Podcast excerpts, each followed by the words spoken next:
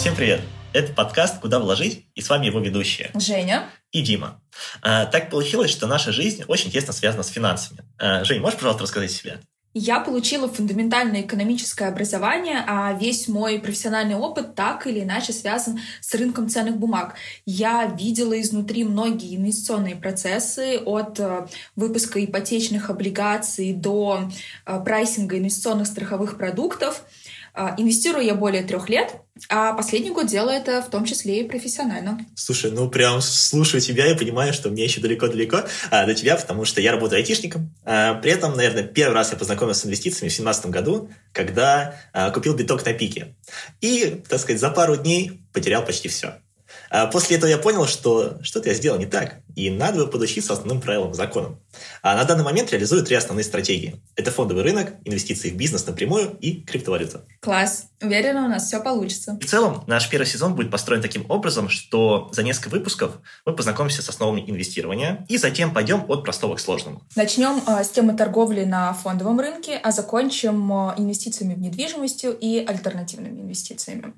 А, в процессе затронем такие интересные темы, как э, доходные автомобили, гаражи, криптовалюты и даже морские контейнеры. Ой-ой-ой, ну слушай, много всего прикольного. Знаешь, в целом, я, наверное, хотел бы сегодняшний выпуск начать сразу своего знакомого.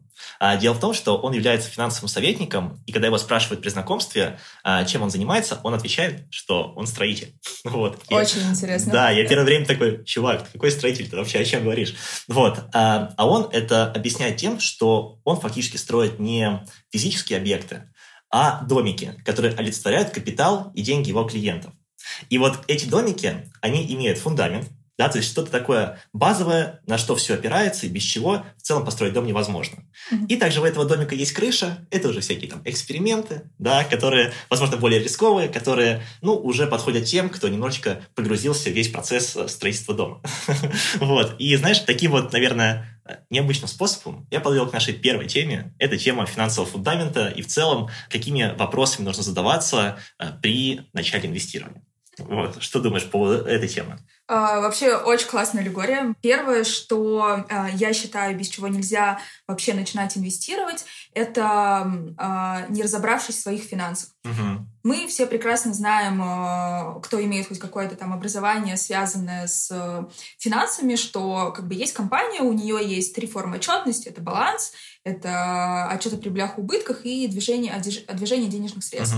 Uh-huh. По сути, мы, а, как, как человек, как, как домохозяйство, uh-huh. мы тоже должны иметь такие вот отчетности. Да? То есть мы, как, как человек, становится как бы такой маленькой компанией в рамках себя одного, Абсолютно и у него тоже есть силовый а, баланс. А, ничем же не отличается. Ну, по факту, да. Ты зарабатываешь деньги, ты их тратишь, и у тебя а, также есть, э, бывают проблемы с э, платежеспособностью и ликвидностью, абсолютно то же самое. Вот, поэтому а, первое, что нужно сделать, это а, как бы начать с баланса, uh-huh. построить, э, точнее, выписать все активы, которые у тебя есть. Активы — это то, что тебе там приносит деньги, uh-huh. вот, и чем ты владеешь, и пассивы, все твои кредиты, ипотеки, кредитные карты, все, что ты кому-то должен. Uh-huh. Вот, и вы, вычитая пассивы от активов, ты получаешь э, вот эту вот дельту, по которой можно оценить, насколько у тебя здоровый баланс. То есть, если у тебя активы больше пассивов, все uh-huh. супер. Вот, и ты можешь смело идти инвестировать. Если наоборот, нужно уже задуматься о том, как это сбалансировать. И здесь э, вопросы инвестирования, они уходят на второй план. Угу. То есть фактически э, первый шаг проанализировать свою текущую ситуацию, понять, есть ли у тебя вот эта так называемая дельта, да, то есть, как я понял, дельта – это свободные денежные средства. Свободные денежные средства, вот о них мы чуть попозже поговорим, а, угу. вот, а здесь конкретно дельта между твоими активами и пассивами. Ага, вот, вот. Ну, то есть везде, везде есть эта дельта, да, то есть дальше э, это второй этап, когда мы анализируем доходы и расходы, вот это вот та дельта, которую надо увеличивать. Угу. А здесь э, именно просто разница э, между активами и пассивами, которая показывает тебе, насколько здоров твой баланс, угу. насколько ты платежеспособен. Слушай, ну ты прям погружать начинаешь с первой секунды. А у меня к тебе такой вопрос. В целом, ну сейчас, помимо того, что работаешь в этой сфере, да, в сфере финансов, mm-hmm. я знаю, что ты еще консультируешь людей на тему тоже управления деньгами, капиталом. И, как я понимаю, для того, чтобы консультировать людей, а, нужно самой пройти весь вот этот путь. Абсолютно верно. И вот мне интересно узнать, а как так получилось, что ты подумала, хм, а вроде бы управление финансами это тоже такая нужная штука? Вообще, а, основной этап, который произошел со мной, был там порядка двух лет назад – когда я задумалась о том, чем э, я хочу заниматься, что мне нравится и что нужно, да, вот эта вот э, совокупность. Uh-huh. Я поняла, что я получаю огромное удовольствие от того, когда мне приходят запросы от родственников или там друзей, типа, Женя, выбери карту, какая будет наиболее доходная, с максимальным кэшбэком. Я просто уходила в это прям вообще с получаю огромное удовольствие. А, и плюс э, мне супер нравилось инвестировать, и а, моя работа там э, риск-менеджером, внутренним аудитором тогда uh-huh. дала мне понять, э, как полностью выстроен процесс там в банках, в инвестиционных компаниях, uh-huh. и я поняла, что это моя экспертиза. Именно проанализировав это все, я осознала, чем я хочу заниматься и, и что я могу дать этому миру, по сути, да, ну, сейчас, uh-huh. на данный момент. Вот. А если там более глубоко, как я вообще к этому пришла, то, э, ну, как бы здесь две истории, да. Первая история о том, как я начала инвестировать. Uh-huh. Таким триггером стало, я работала тогда в банке, и, ну, тогда вот только-только стали появляться ИСы, ну, плюс-минус. Uh-huh. И, э, На всякий случай, ИС – это индивидуальный инвестиционный счет. Да, абсолютно верно. Э, который дает льготы при инвестировании. Uh-huh. Э, собственно, тогда они только появились, и была в банке, в котором я работала, управляющая компания, которая, которая предлагала продукт доверительное управление ИИСом. Ой, Он что-то звучит какое-то лютое, на самом деле. Заключалось в чем? В том, что они покупали облигации сроком 3 года, так. ОФЗшки. Это минимально рискованные инструменты, и брали комиссию за управление, вот я боюсь соврать, то ли 3%, то ли 2%. В общем, просто за то, что они один раз совершают какое-то действие, и все, и забывают об этом. Я, ну, уже тогда как бы аудировала какие-то вот эти вот процессы, связанные с ценными бумагами, я прекрасно понимала, насколько это просто взять, найти а, УФЗшку, которая заканчивается срок э, через три года, да. плюс-минус, да, там месяц-два, и, и сделать это. И сэкономить вот эти как бы 3%. 3% комиссии. в год. В да, год. Мощно, ну, да. то есть, если ты там, э, у тебя есть 400 тысяч, и ты э, можешь сейчас их заинвестировать, просто представь, да, что э, там облигации, которые ты купишь, тогда была, наверное, доходность порядка 9%, uh-huh. вот, у тебя 3% или 2%, я точно не помню, но они съедаются просто вот просто. Да, так. просто в пустоту как бы. Да, и, собственно говоря, это меня супер замотивировало сделать это самой. Я открыла себе ИИС и стала инвестором. Ага, стала погружаться во все эти процессы. Абсолютно точно первое, как бы, с чего я начинала, и, ну, тоже я хочу об этом сказать, что сначала это не так просто. То есть ты, как бы, можешь даже для себя определить, что у тебя э, какая-то агрессивная стратегия, об этом uh-huh. поговорим позже. Вот. Но первые шаги даются очень сложно. Я с дрожащими руками покупала э, ОФЗшек на 400 тысяч, uh-huh. э, и мне было очень страшно. Вот. Э, как бы сейчас э, я торгую фьючерсами и прочим. Oh как бы, ну, то есть это все, это все приходит с, со временем, надо просто вовлекаться. То есть надо начать делать какие-то маленькие первые шажки, да, постепенно изучать, погружаться, и потом ты будешь узнавать все больше и больше новых Абсолютно. инструментов. Ты просто погружаешься в информационный поток. Ты начинаешь с малого, и, э, я не знаю, возможно, ты просто действительно, твое информационное поле вокруг, оно становится другим. Uh-huh. И ты начинаешь в это погружаться, интересоваться и больше узнавать, и все. Uh-huh. Это очень просто. Если говорить э, про то, когда я начала в целом э, следить за своими доходами, когда я открыла ИИС, я просчитала себе э, план, по которому вот я заинвестировала там, ну, порядка 400 тысяч, и доход, э, каждый доход, который я получала бы от зарплаты, я бы инвестировала тоже в, в на этот ИИС. Uh-huh. И по моим расчетам, к 35 годам я должна была стать долларовым миллионером. Расчет очень хороший, на Очень хороший, но что-то пошло не так, понимаешь? Да. На тот момент я неплохо зарабатывала для своих лет, и узнала мир путешествий. Все пошло просто не так. Я начала путешествовать 5-6 раз в год. И, собственно говоря, деньги все уходили туда, как я не старалась. Хотя, ну, как бы у меня всегда было понимание, что, ну, у тебя есть бюджет, и тебе нужно как-то им управлять. Вот, здесь все пошло иначе. И у меня тогда появилась первая кредитная карта, которая от которой я очень долго пыталась избавиться, вот, но уже года два у меня нет, я, наверное, где-то год ей пользовалась. Но это такой опыт, который заставляет меня э, сейчас быть в тонусе, скажем так. Uh-huh. Вот. Когда все поменялось, все на самом деле очень просто. Это пандемия. Uh-huh. Я очень благодарна пандемии за то, что она заставила меня переосмыслить свои расходы, вот, э, ну, как бы просто изначально элементарно э, у меня не было возможности больше путешествовать. Да, то есть закрыть границы, такая типа, блин, что делать? Да, э, я начала больше инвестировать, вот, и э, второй триггер, который произошел, который действительно заставил меня взять все в руки, я это было полтора года назад, я решила уволиться с текущей работы mm-hmm. на тот момент, и я понимала, что я буду уходить в никуда. И тогда за пол, ну где-то, наверное, за месяца три до вот этого решения я начала копить себе финансовую подушку в размере. 6 ежемесячных расходов. Да. Я начала составлять бюджет, я рас спланировала все. То есть прям, ну, очень качественно к этому подошла вопросу, да? Да, да, я, я очень качественно подошла, я записывала свои расходы, я примерно понимала, сколько я в месяц трачу, и какая часть из этих расходов является обязательной, а какая нет. Mm-hmm. Ну, то есть, как бы, э, там, когда переходит за 10 тысяч на рестораны, наверное, уже можно сократить. Вот. Э, и я прекрасно поняла, как вот если на минималках я смогу прожить сколько а, времени на вот на, на этих деньгах. Uh-huh. Собственно говоря, так все и началось. Я uh-huh. просто начала изучать вот эти вот все методы, а, способы а, ведения доходов и, и расходов. У меня были Excel. Uh-huh. Я освоила CoinKeeper и прочие Ой, приложения. Всякие приложения на телефон, да? Да, да, да. Все приложения, которые есть. После этого uh, я нашла работу. Это, опять же, получилось абсолютно случайно. Но uh, ту, которой я хотела заниматься, сейчас я работаю инвестиционным аналитиком, uh-huh. супер счастлив от того, чем я занимаюсь, потому что мне очень нравится. Вот. Э, но э, начинала я с того, что зарплата моя была в три раза меньше, чем та, которую я получала. Ну, на самом деле, мне кажется, психологически сложно, ну, то есть так сразу перейти вот, на какой-то такой downgrade, вот, да. чтобы потом продолжать свою карьеру и там, что-то достигать. Абсолютно. Это, это абсолютная правда. Вот. Но как бы если собраться, то все возможно. Главное э, Окружить себя Excel-ками. да, типа. Окружить Excel-ками, да, и, и понимать, что все ок, ты со всем справишься. И в самом худшем случае ты можешь пойти в какую-нибудь большую четверку и работать аудитором, все нормально. Ты, ты не пропадешь.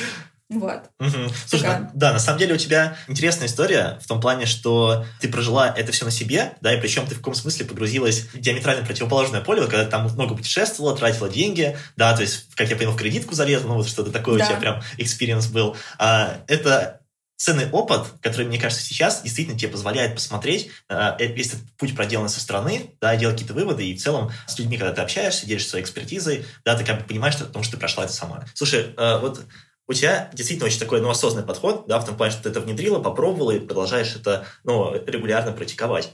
Вот, я просто, когда тоже готовился к этому подкасту, порефлексировал, а как это было у меня. Вот. Очень а, интересно. Да, да. И я, в общем, вспомнил то, что, наверное, у меня все началось еще, мне кажется, это был 10 класс лета. Я был таким молодым, заряженным. Ты просто классическая история. А, там, я не знаю, как э, Баффет начал в 5 лет продавать апельсиновый сок, или кто там это делал, да, когда ты стал инвестором еще в детстве. Нет, слушай, я бы так не сказал, потому что инвестор бы, ну, Баффет не заходил бы в пирамиды, деньги бы свои не терял, но об этом попозже. Вот, собственно, а, у меня вот первые такие мысли появились в 10 классе летом, я устроился в свою первую работу. Вот, я такой прям школьник, старшеклассник, думаю, ну, сейчас я летом, не деньжат, к сентябрю куплю себе много классных шмоток. Девчонки там в 11 классе просто будут обалдевать от меня. Вот. Ну и, собственно, я устроился на работу. Это была работа мерчендайзером в перекрестке. А работа в целом интересная. Вот, я как бы целый день выставлял горошек на полке, выравнивал этот горошек. Вот, и, собственно, я отработал свой первый рабочий день, я прям четко это помню, это было 12 часов рабочего дня в перекрестке, выставлять горошек. Ты сейчас можешь есть горошек? Я на него смотрю с опаской. Вот. И, в общем, вот я отработал 12 часов, делал ну, какую-то рутинную работу, и мне за нее заплатили 600 рублей. Это 50 рублей в час. Да, чтобы ты понимала, я как бы получил эти деньги, ну, немножко офигел, ну, в том плане, что-то как-то 12 часов. Вот. Потом на эти деньги я купил торт маме, себе печенье, и как не бывало. Вот. И как бы шутки шутками, но После этого я задумался над таким каким-то понятием для себя, как стоимость часа, да, и стоимость того, что я работаю, вкладываю свое время, и мне в дальнейшем не хочется тратить вот эти заработанные деньги, которые по факту эквивалентны его времени, на какие-то ну, бесполезные траты да, в том плане я не хочу, например, покупать себе машину, потому что машина это условно, там, не знаю, три месяца, там, год моей работы, да, год моей жизни.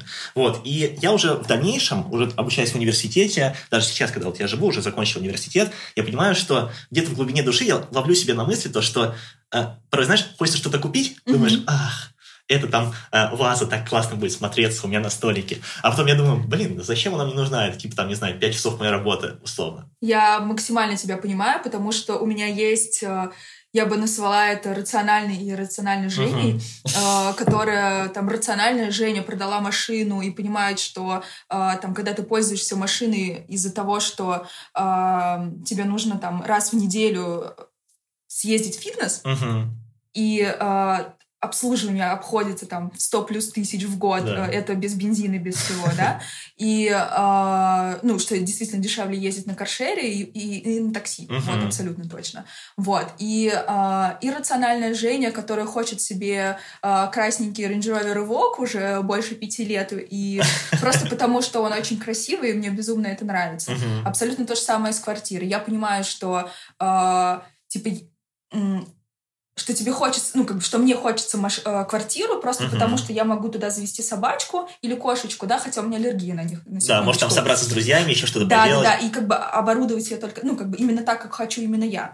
Вот, но с другой стороны, я начинаю считать, uh-huh. и, э, предположим, у тебя есть 14 миллионов рублей на да. покупку квартиры, и э, как бы, в общем, я всегда считаю альтернативные издержки, да, uh-huh. э, сколько я могу заработать, имея вот эту сумму, да. просто положив на э, безрисковые облигации ОФЗшки, угу. и э, что я получу просто квартиру. В общем, это абсолютно иные суммы, и имея вот эти вот 14 э, миллионов рублей, э, на облигациях, uh-huh. ты можешь позволить себе снимать квартиру классом выше. Uh-huh. И зачем? Вот да, это да. самый такой поинт, э, который меня постоянно держит в, в тонусе. В тонусе да. да. Иногда мне даже хочется как-то менее рационально к этому подходить, вот, но я держусь.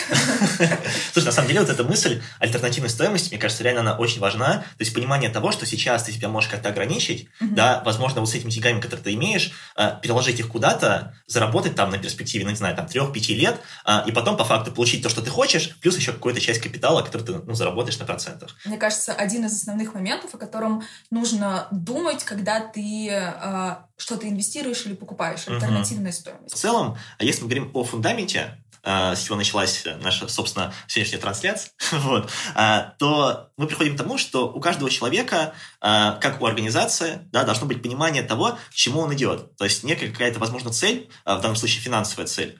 И вот мне здесь интересно, есть ли у тебя такая цель, как ты ее себе ставишь, и в целом, так как ты человек, который погружен в финансы, есть еще такое понятие, как личный финансовый план. Mm-hmm. Вот можешь про все вот это, возможно, рассказать ну, поподробнее? Базовое вообще правило, да, после того, как ты анализируешь свои финансы и уже понимаешь, что ты готов, э, у тебя есть средства uh-huh. свободные и у тебя активы превышают твои пассивы, это сформулировать цель. Без этого выходить на рынок инвестиций, я считаю, прям противозаконно. Такой табу. Табу, да. Начну с финансового плана. Вообще, uh-huh. как бы это такая совокупность, да, а, вещей, которые необходимо сделать. Я считаю, что чтобы как бы составить свой финансовый план, вот как первое, да, я сказала про баланс, uh-huh. это вот одна из составляющих как раз-таки составления финансового плана. Uh-huh. Ты сначала строишь баланс и понимаешь, насколько ты устойчив, скажем, как, как э, домохозяйство. Второй момент, э, ты анализируешь свои доходы и расходы. Если у тебя доходы превышают расходы, прекрасно, ты красавчик и как бы можешь инвестировать. Но не всегда это так. Соответственно, проделать упражнение там месяца два, просто проанализировать свои расходы, угу. не анализируя их. В смысле, так, а, это за, сложно, нет, да. подожди, про м, зафиксировать свои, а. фиксировать свои расходы, не анализируя их, не думая о том, что ты угу. слишком много тратишь. То есть просто, просто записывать. Просто записывать там тот же CoinKeeper, например, угу. или другие приложения, которые есть, просто фиксировать э, то, сколько ты тратишь и на какие категории. И спустя там 2-3 месяца проанализировать их. А, соответственно, чтобы э, тебе понимать, на что ты тратишь больше, на что ты меньше. Uh-huh. И после этого составлять как бы карту своих доходов. Так, Это звучит интересно. Ну, э, имеется в виду в целом как бы выписать все доходы, которые у тебя есть. Uh-huh. Это может быть твоя зарплата, возможно, у тебя уже есть какой-то бизнес. Uh-huh. Какие-то подработки, может Подработки, да? да, в общем, все, что ты получаешь, в том числе и какие-то социальные выплаты. Это позволит тебе понять, насколько у тебя именно уже сбалансирован доходы и расходы. Uh-huh. Вот, если у тебя получается расходов больше, чем доходов, угу. то первое, о чем нужно думать, не о сокращении расходов, да, а о том... Я прям сразу об этом подумал, на самом деле. Нет, не так. А, первое — это именно о том, как ты можешь увеличить свой доход. Mm-hmm. Вот. И а, первое в этом пункте нужно подумать, не упустил ли ты какие-то социальные выплаты, которые тебе причитаются. Налоговый а, вычет. Проанализировать все, где я могу потенциально достать дополнительные да, деньги. дополнительные деньги. Получить налоговый вычет за образование, получить налоговый вычет за инвестиции. В общем, э, почитать налоговый кодекс в части да. Э, выплаты, э, в части Каких-то выплат. Да, да, да, да части налоговых вычетов. Слушай, вот. я тут сразу э, вставлю, э, я, ну, просто все, что связано с налогами, очень такой, ну, тяжелый пласт в том плане, ну, для физических лиц, на мой взгляд. И сразу такая рекомендация, Тинькофф журнал, да. вот, они так классно пишут про налоги, бывает, я просто захожу, читаю статью, там написано, а вот ты можешь вернуть, там, типа, 15 тысяч за, там, обучение. Я такой, о май гад, я не знал. Источник э, Тинькофф позволяет тебе максимально просто это сделать, как бы налоговый кодекс, это уже, Такая конечно, да. Если, если ты совсем, э, скажем так, э, любитель жести, можно, можно идти в налоговый кодекс. Соответственно, это как бы первый момент. Второй момент момент, а, как ты можешь увеличить доходы, это подумать об альтернативных э, вариантах заработать своим, uh-huh. своей специализацией. То есть, если ты крутой айтишник, наверное, ты наверняка можешь а, там на каком-нибудь апворке или uh-huh. другой платформе для фрилансеров взять подработку, запилить какой-нибудь э, сайтик или я не знаю, что вы там делаете, телеграм-бот и прочее. Вот. Это как бы такой момент, о котором стоит э, именно думать в категории того, как увеличить именно доход. И, соответственно, уже потом, э, если не получается все-таки таким образом увеличить свои, э, свою дельту, но постараться, опять же, вот эти расходы свои проанализировать категория обязательно, не обязательно. Угу. Вот. И полезно или не полезно. А вот что такое категория там полезно, не полезно? Это что ты имеешь в виду? А, типа например, типа обучение какое-нибудь это полезно? Да. Есть категории, которые сокращение расходов которых может негативно на тебе сказаться. Это образование, это здоровье, uh-huh. в том числе фитнес и прочее, да, или вещи, которые тебе... Дают какую-то энергию, да, возможно, новые знания. Да, энергию, и, ну, как бы ты получаешь от этого удовольствие. Uh-huh. А есть, э, скажем, траты на сигареты, алкоголь, я не знаю... Кофе, который там по утрам, например, да? Кофе по утрам, пятый полет в Сочи за, за текущую неделю или что-нибудь такое. Ну, в общем, те, те расходы, которые, ну, по сути, являются необязательными и уже тебе не привно... как бы не дают этот этот value, да, uh-huh. для получения какого-то удовлетворения от жизни. Такой вот анализ а, позволит тебе как минимум понять вот этот вот выделить квадрант пересечения а, неполезного и э, необязательного. То есть, таким образом, если все подытожить, то первый шаг, да, непосредственно этого условно личного финансового плана, а, ты садишься действительно как организация, ну, понимаешь, ты организация, анализируешь свои там все приходы денежных средств, mm-hmm. да, потом анализируешь все расходы, вот, а потом первым делом стараешься все-таки нарастить долю вот этих самых приходов, вот, а, какие-то подработки, какие-то вот эти социальные выплаты и так далее. А, если там ничего не получается, то действительно уже начать работать над э, расходной частью и таким образом постараться себя вывести в эту ситуацию, когда у тебя появляется все больше и больше свободных денежных средств. Да, абсолютно верно. Окей. А что дальше? То есть, что вообще мне... Вот я это все сделал, я понял, что ага, у меня там каждый месяц остается 10 тысяч, а что с ними делать?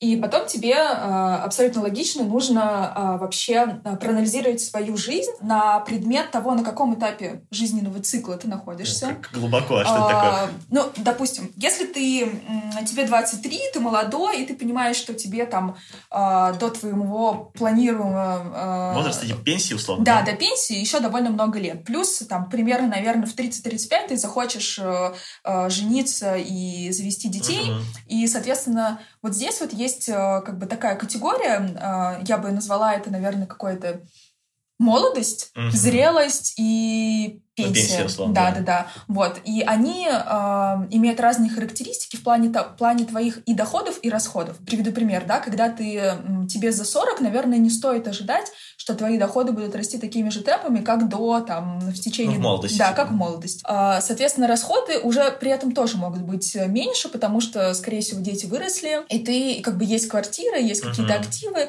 соответственно, у тебя совсем другой этап. Когда ты молодой, скорее всего, у тебя небольшие доходы, но они быстро растут. Мгм. И при этом, скорее всего, большие э, расходы, но они, они гораздо меньше, чем будут там лет через 10, когда у тебя будет двое детей. Мгм. Ну, это верно, да, это хороший момент. Вот, э, соответственно, вот таким образом проанализировать и примерно прикинуть, э, какие у тебя будут расходы. Я бы там конкретно для детей, я бы закладывала, ну, для того, чтобы нормально их вырастить, да, там 50 тысяч в месяц плюс на каждого Мгм. ребенка. В среднем Мгм. это как бы такая цифра. Вот, проанализировать этот момент и уже составить для каждой из этих категорий э, цели. Мгм. Допустим, в молодости, скорее всего, э, самая такая частая цель — это накопить на, пусть это будет первоначальный взнос на ипотеку, либо э, в целом на недвижимость, а, либо на автомобиль, на свадьбу, в общем. Снять квартиры, ну, то есть какие-то большие такие Да, цели, да, да, большие, дорогие. большие цели. Соответственно, в, там, в зрелости у тебя, скорее всего, будет образование детей, какой-нибудь, может быть, MPA и что-то похожее. Мгм. И в, ближе уже к пенсии а, основная цель — это пассивный доход. И а, таким образом у тебя будет а, там 5, 7, 10 целей, которым нужно определить а, срок до ее истечения. То есть если а, тебе сейчас 20, и ты понимаешь, что ты а, в, там, в 30 у тебя будет ребенок, и а, ему 18 будет в твои 48, Ага. то э, цель образования ребенка у тебя 48 минус 20, 28 лет. Цель 28 А, я лет. понял, да. То есть, чтобы к тому моменту у меня уже все было Да. готово, чтобы я ребенка там отдал в университет. Да, условно. абсолютно точно. И так с каждой целью.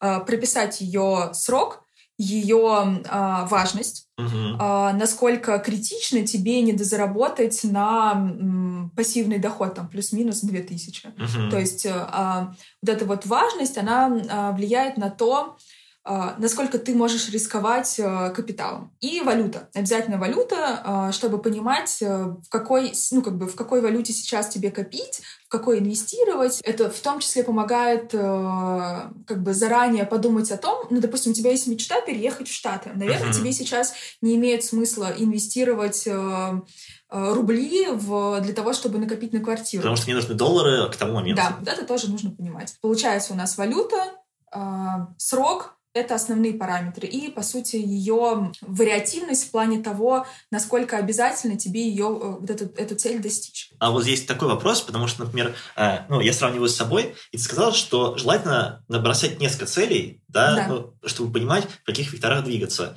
Например, у меня условно есть цель, э, она только одна, Мгм. вот, это там пассивный доход. Мгм. А насколько такой подход имеет ну, смысл существования, или мне тоже нужно добавить несколько вот таких целей и как-то вот свой капитал распределять, ну, типа, условно, на них все, или как это правильно?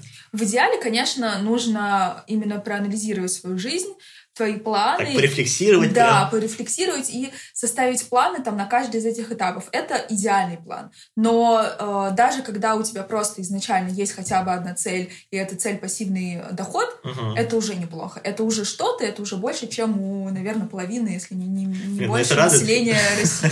Вот, у тебя есть цель. И э, имея цель, ты уже можешь э, понимать, какие инструменты э, подходят для э, достижения этой цели. Мгм. То есть, таким образом, предположим, вот мне сейчас 23, я понимаю, что, ага, мне хорошо бы там в 65 иметь там, не знаю, 100 тысяч пассивного дохода. А, Я беру вот этот срок, э, считаю какую-то сумму денег, которую мне нужно иметь к тому моменту, а, ну и там какую-то с поправкой на инфляцию, да, Да. какие-то такие вещи. Обязательно нужно учитывать инфляцию, потому что здесь работают две вещи. Сложный процент. Прекрасная вещь, да, если э, чем раньше ты инвестируешь, тем э, как бы лучше он работает Мгм. на долгосроке. Но здесь же работает инфляция в обратную сторону. Мгм. То есть она также ежегодно съедает твои деньги. Окей, таким образом я вот э, проработал, ну вот э, ставку инфляции, да, вот это какую-то сумму денег, которая мне нужна, а, и дальше что-то есть, или дальше я просто по факту начинаю подбирать себе инструменты, которые приводят меня вот, ну, к этой цели, которая мне нужна. Ты э, понял, какая у тебя м, цель в- со стоимостью в будущем. Мгм. Вот. А Если она тебя устраивает, э, точнее нет, вот ты понял, сколько тебе нужно накопить, например, э, через э, 30 лет тебе нужно накопить, образно сейчас я скажу, 20 миллионов рублей, Мгм. чтобы обеспечить твой доход.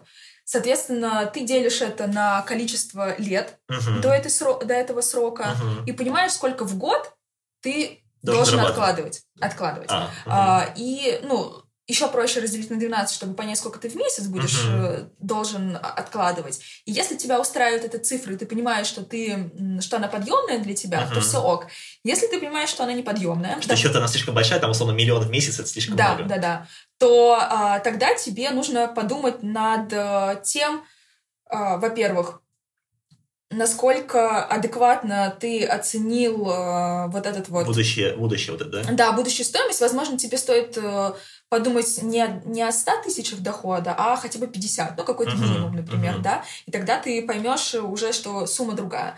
И э, второй параметр — это то, ну, уч, уч, учесть то, насколько э, твой э, доход может увеличиваться ежегодно, там, uh-huh. с какой-то периодичностью, да, ты же, ну, я все-таки думаю, что подкаст, наш подкаст для людей, которые развиваются, да, uh-huh. и соответственно, там э, плюс-минус молодые, у которых в будущем все равно э, будут как-то увеличиваться денежные потоки. То есть новые должности, возможно, какая-то работа. Да, да, да, угу. да. Вот, и, соответственно, как бы, ну, если сейчас твой доход там 100 э, тысяч рублей, то можно ожидать, и тебе 23, да, uh-huh. то можно ожидать, что там к 27 годам, может быть, ты все-таки будешь получать 200 uh-huh. или там плюс-минус. Ну, в общем, учитывать твой, в том числе и профессиональный рост. Uh-huh. То есть значит ли это, что, предположим, я могу поставить себе цель, да, там, предположим, вот там 20 миллионов, которые ты сказала, там, через какое-то время, а, и сейчас я посчитал все эти платежи, и сейчас я понимаю, что, окей, вот по текущему уровню дохода, ну, мне сложно столько откладывать, да, чтобы прийти к этой цели.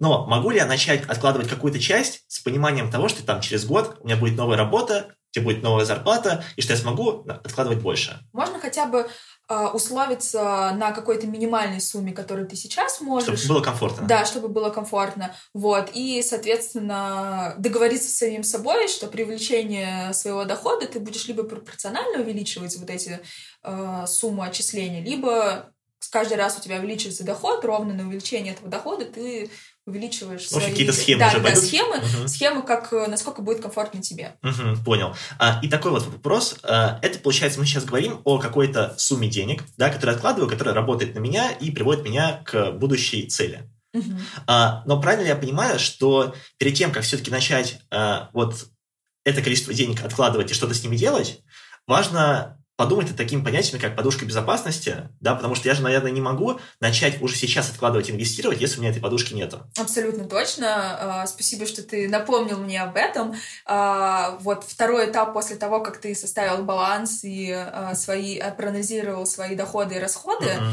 вот этот вот как раз-таки упражнение, про которое я говорила, что там в течение там, трех месяцев просто на пилоте записываешь свои расходы. Это как uh-huh. раз-таки очень важно для того, чтобы понять, какой уровень расходов расходов у тебя, ну, тебе необходим, чтобы просто поддерживать текущий уровень жизни. Uh-huh. Соответственно, это позволит тебе с, сформи- сформировать э, величину подушки, которая тебе необходима. В uh-huh. среднем она должна быть 6 э, ежемесячных расходов. Не доходов, а расходов. Это важно понимать, потому что как бы доходы у тебя могут быть разные. Да. А тебе нужно просто обеспечить свою жизнь на уровне там комфортный а, для того, чтобы ты смог прожить 6 месяцев. Но это тоже вариативно. 6 uh-huh. месяцев я считаю такой как базовый показатель.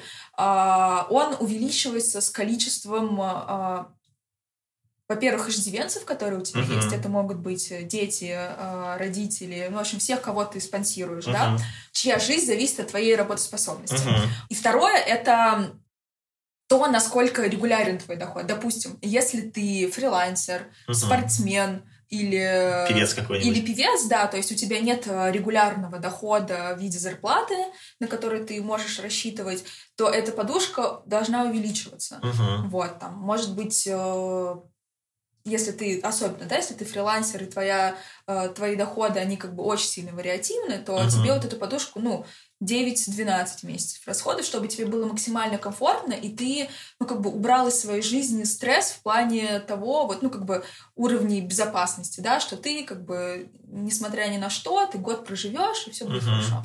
Вот, это такая базовая штука. А вопрос, например, вот я, э, ну, как бы я наемный сотрудник, и у меня вот эти денежные потоки, они более стабильные, чем там у певца или фрилансера.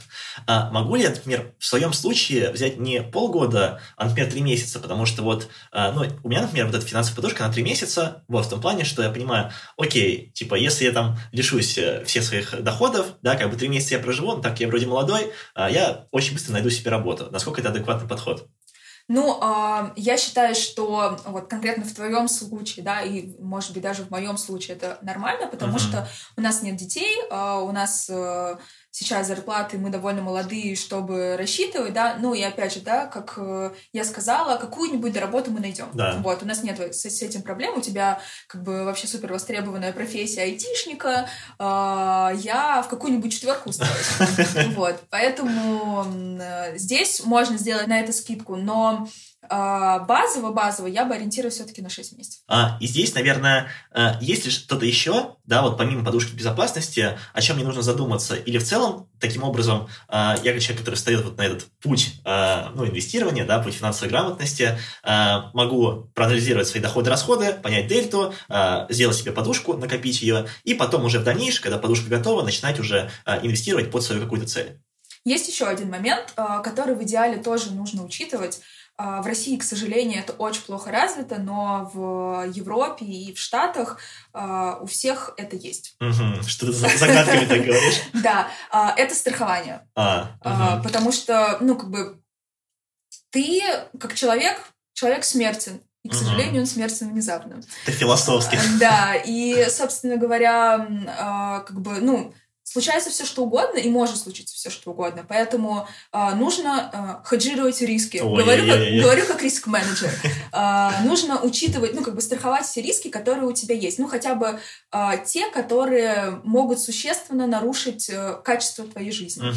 Соответственно, если, ну, представим, да, ты молодой человек, тебе 35 лет, у тебя двое детей и жена в угу. декрете, то э, жизнь трех человек зависит от э, твоей работоспособности. Тебя, да.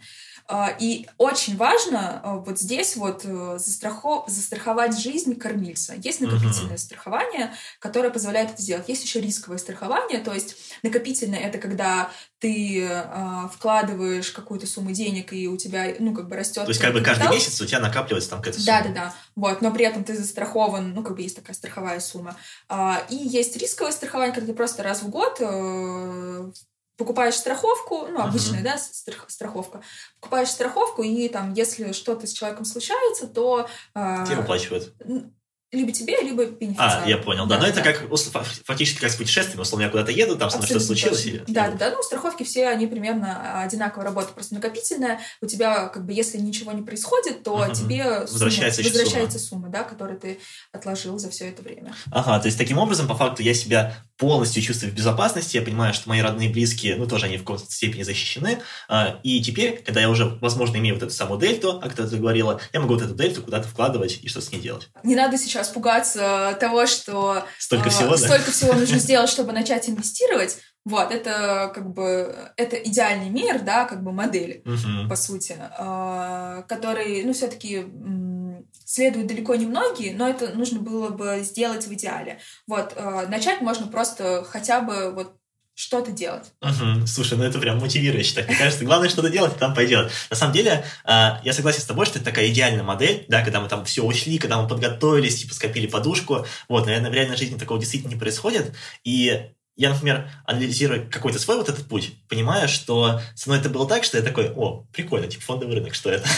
вот. А, и там, условно, у меня не было никакой подушки, я думаю, ну, надо там что-то поиграться, да, покупать, продавать. А, вот. И потом уже в процессе, когда я уже начал делать какие-то маленькие шаги, я понял, что, ага, там существует такой термин, как подушка, и прикольно, типа, часть денег не только на фондовый рынок отправлять, но еще, например, туда. Ну, как бы просто э, так, э, вот хотя бы имея подушку, да, у тебя будет максимально комфортно, и у тебя не произойдет э, ситуации, когда а, что-то произошло, и тебе угу. придется продавать там акции, криптовалюты, все, что... Да, изымать по ценам э, какого-нибудь э, дна 2008 года, uh-huh, да, например. Uh-huh. Вот, ты себя страхуешь от этого, потому что очень многие на самом деле начинают инвестировать, не думая об этом. И э, в итоге потом максимальная рискованность их инструментов это депозит под 6% uh-huh. в Сбербанке. Просто потому что они как бы, ну, считают, что все это обман. Uh-huh. На самом деле это не так. Если ты э, максимально подготовлен э, и э, финансово грамотен, то я считаю, что как бы, ну, любому человеку подойдут инвестиции. Абсолютно угу. любому, даже бабушке. Угу. Вот. То есть это не какая-то там условно физика ядерная? Которая... Нет, абсолютно нет. Просто как бы надо э, вот эти вот базовые вещи как бы для себя понять, что есть э, инвестиционная цель, у угу. которой есть срок и валюта. Соответственно, э, есть у каждого человека свой риск-профиль. Э, и исходя из этого можно как бы абсолютно любому человеку подобрать э, портфель ценных бумаг или, ну, не только ценных бумаг, инвестиционных, да, э, финансовых инструментов. Угу, слушай, круто. На самом деле я вот здесь э, хотел бы э, поделиться своим кейсом, потому что раньше, э, ну, как это происходило, я там, знаешь, заходишь куда-нибудь в социальные сети, не знаю, смотришь какой-нибудь там YouTube, э, и всегда тоже блогеры, на самом деле, тоже об этом говорят, то, что вот, там, подушка безопасности, какой-то финансовый план. Э, и я как бы это слушал, думал, ну, что-то, да, прикольно, вот, заниматься этим не буду. Вот. Э, и вот прям кейс из жизни, э, я буквально, может, ну, года пол назад или, ну, может, месяцев восемь, эм, прям сел и сделал себе личный финансовый план. Да, то есть я по факту сел, это такая табличка в Excel, я там прописал типа свой доход, свой расход, а я зафиксировал уровень инфляции, да, уровень ну, заработка, который, ну, как-то процентов инвестиций, а, которые я хочу каждый год зарабатывать. А, я посмотрел, какой сумме я хочу прийти, и какая у меня сейчас. Я такой, типа, хм, блин, что-то я недостаточно зарабатываю, вот. И это как-то, знаешь, первый раз я посмотрел, такой, ну, окей, табличка прикольная, закрыл ее. Потом, может, через пару недель вернулся, открыл снова и думаю, блин, что реально мало зарабатываю, что такое? Я, я, я так не приду а, к нужному мне, а, ну, к нужной мне цели. Вот, и я что-то начал думать по поводу того, о чем ты рассказывал, по поводу того, как найти какую-то, возможно, подработку, да, что возможно делать. А, и вот я действительно начал делать какие-то простые шаги. Это нашел одну подработку, да, где-то там вторую, третью. А, и бац, вот за эти, там, условно, полгода мой уровень доходов в 4 раза увеличился. 4. И я к тому, что... Успешный успех. Да, это, это действительно штука, которая работает. То есть ты просто садишься, просто смотришь на цифры, просто как бы объективно заносишь, ага, я там зарабатываю столько, хочу столько, что-то сейчас мало. Да, как это можно сделать? И вот все эти советы, которые ты сказала, я прям на себе протестировал, это реально работает. Да, абсолютно точно. А, тебе, я бы сказала, что а, такое упражнение, оно отрезвляет. Ты просто понимаешь, что сколько ты хочешь и сколько ты можешь. Угу. И понимаешь, что иногда, точнее даже чаще всего, да. это не соотносится с действительностью. И это, для, это тебя мотивирует э, подумать о том, как, как это можно изменить. Вот да, пойти там зарплату повысить, попросить. Да, да, да. Есть на самом деле миллион способов того, как это можно сделать. Есть э, огромное количество статей, которые там описывают, как, как, как тебе просто даже на текущей работе попросить зарплату. Да. Все.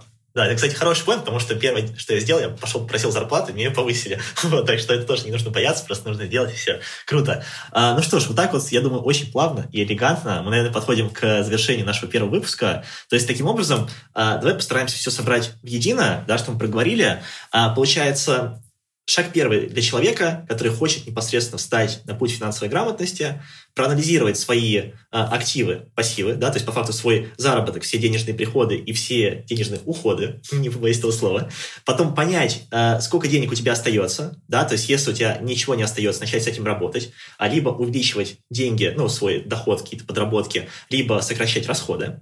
Таким образом, когда у меня начинает а, оставаться часть денег, вот эта самая дельта, я сначала накапливаю подушку безопасности, потом, возможно, где-то в процессе или параллельно я задумываюсь о страховке, но я если она мне нужна в текущем случае. Вот. И потом, таким образом, когда у меня уже все готово, когда я в таком ажуре, да, а я уже наконец-то начинаю а, анализировать свой профиль, а, риск-профиль, а и уже... цель. Да, и самое главное. Вот, самое, я думал, что-то вот самое такое главное забыл, это цель. А, и таким образом я могу уже красиво, органично и, наверное, прям как по методичке вкатиться в фондовый рынок. Ну, да, ты, ты таким образом построишь фундамент, чтобы дальше начать строить свой дом. Ой, как красиво закончила. А, ну что, друзья, я думаю, на этой ноте мы и заканчиваем наш выпуск. А, задавайте вопросы в комментариях, если, конечно, будут комментарии. вот. Э. Ставьте колокольчики, лайки, что там обычно Да, да, да. В общем, все делайте, что можно. А, и всем пока-пока. Пока. -пока. пока.